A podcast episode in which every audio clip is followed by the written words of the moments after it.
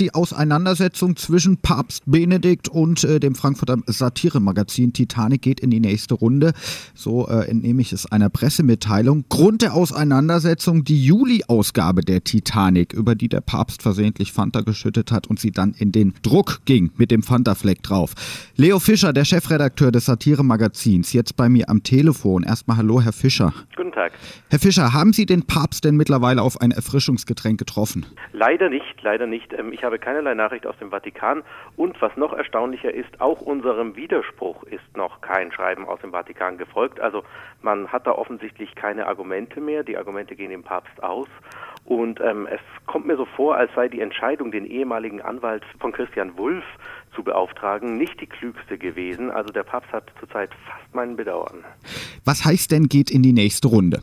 Das bedeutet, dass wir äh, jetzt tatsächlich den Prozessauftakt feiern dürfen. Das ist ähm, die Verfahrenseröffnung, das sogenannte Widerspruchsverfahren, das sich über zwei Instanzen hinziehen kann. Danach gibt es noch das sogenannte Hauptsacheverfahren, auch wieder zwei Instanzen. Ähm, und wir haben vor, den Rechtsweg komplett auszuschöpfen, sollte sich der Papst nicht auf uns zubewegen. Sie kündigen an, mit der kompletten äh, Belegschaft anzureisen. Ist das ein Einschüchterungsversuch? Nein, das ist ähm, vielmehr ein historischer Moment für uns. Ähm, noch nie wurde jemand äh, von der Titanic äh, in dieser Weise verklagt oder juristisch verfolgt. Ähm, wir sehen uns in der Tradition von Giordano Bruno, äh, Galileo Galilei und ähm, Margot Käßmann, großen religiösen Reformern, die vom Papst unerbittlich verfolgt wurden. Ähm, und das äh, muss jeder von einzelne von uns miterleben dürfen. Und diesen historischen Moment wollen wir alle miteinander teilen. Sie gehen optimistisch in das Verfahren. Warum der Optimismus? Nun, zum einen haben wir die beste Anwältin der Welt, Gabriele Rittig, die uns seit der Gründung betreut und zahllose Grundsatzurteile zur Satire, Meinungs- und Kunstfreiheit in Deutschland erstritten hat. Äh, wir sind ja schon oft mit gleichrangigen Gegnern äh, unterwegs gewesen. Ähm, zum anderen äh, ist dieses schockierende Schweigen aus dem Vatikan ein deutliches Zeichen dafür, dass die Argumente fehlen, dass ähm, auch die juristischen Verfolgungsgründe offenbar nicht zureichen. Ähm, ich glaube, da hat sich der Papst etwas weit aus dem Fenster gelehnt. Sie möchten sich symbolisch an den Michel in Hamburg festketten. Was wollen Sie denn mit dieser Protestaktion erreichen? Nun, ähm, der Michel ist ja eine protestantische Kirche und wir wollen damit zunächst mal die ganzen Touristenströme abfangen, andererseits uns äh, solidarisieren mit den anderen großen Gegnern des Papstes, der protestantischen Kirche. Eventuell äh, wird es sogar ein, ein Konkordatsvertrag zwischen den Evangelien und der Titanic geben. Das äh, muss der Tag dann noch zeigen. Darüber hinaus äh, wollen Sie in der Innenstadt einen Papstmittelaltermarkt veranstalten.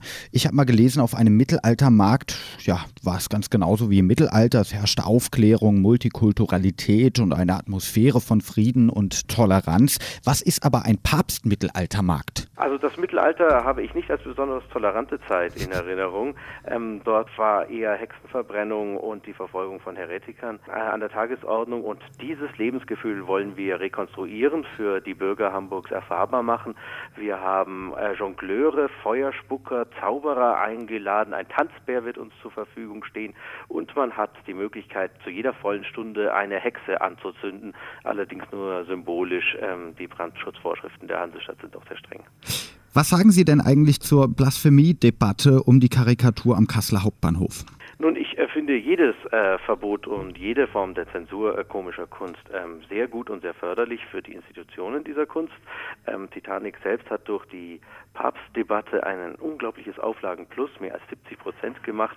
Unsere Abonnentenzahlen haben sich im Juli verhundertfünfzigfacht. Ähm, das ist alles sehr erfreulich und ich kann jedermann nur empfehlen, gegen Satire vorzugehen, aus den nichtigsten Gründen und äh, wünsche da den Kasselanern auch gutes Gelingen.